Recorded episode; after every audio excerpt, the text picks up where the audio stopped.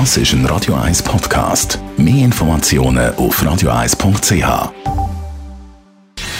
Gesundheit und Wissenschaft auf Radio 1. Unterstützt vom Kopfwehzentrum Irlande Zürich. www.kopfwww.ch Sie haben es gehört, gestern in der Radio 1 News Produktion von wiederverwertbaren Stoffmasken kann. Die Forschungsanstalt EMPA hat Technologie und auch Qualitätsstandards für Schutzmasken entwickelt, die wirksam gegen die Ausbreitung des Coronavirus sind.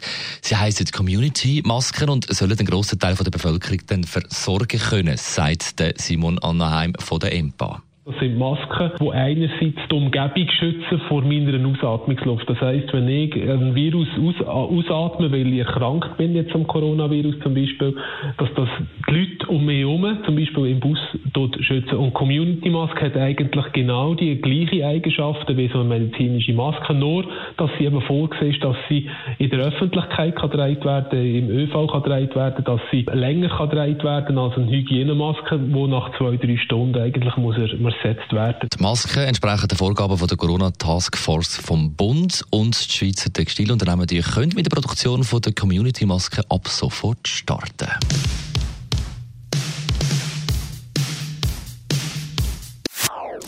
Das ist ein Radio 1 Podcast. Mehr Informationen auf radio1.ch.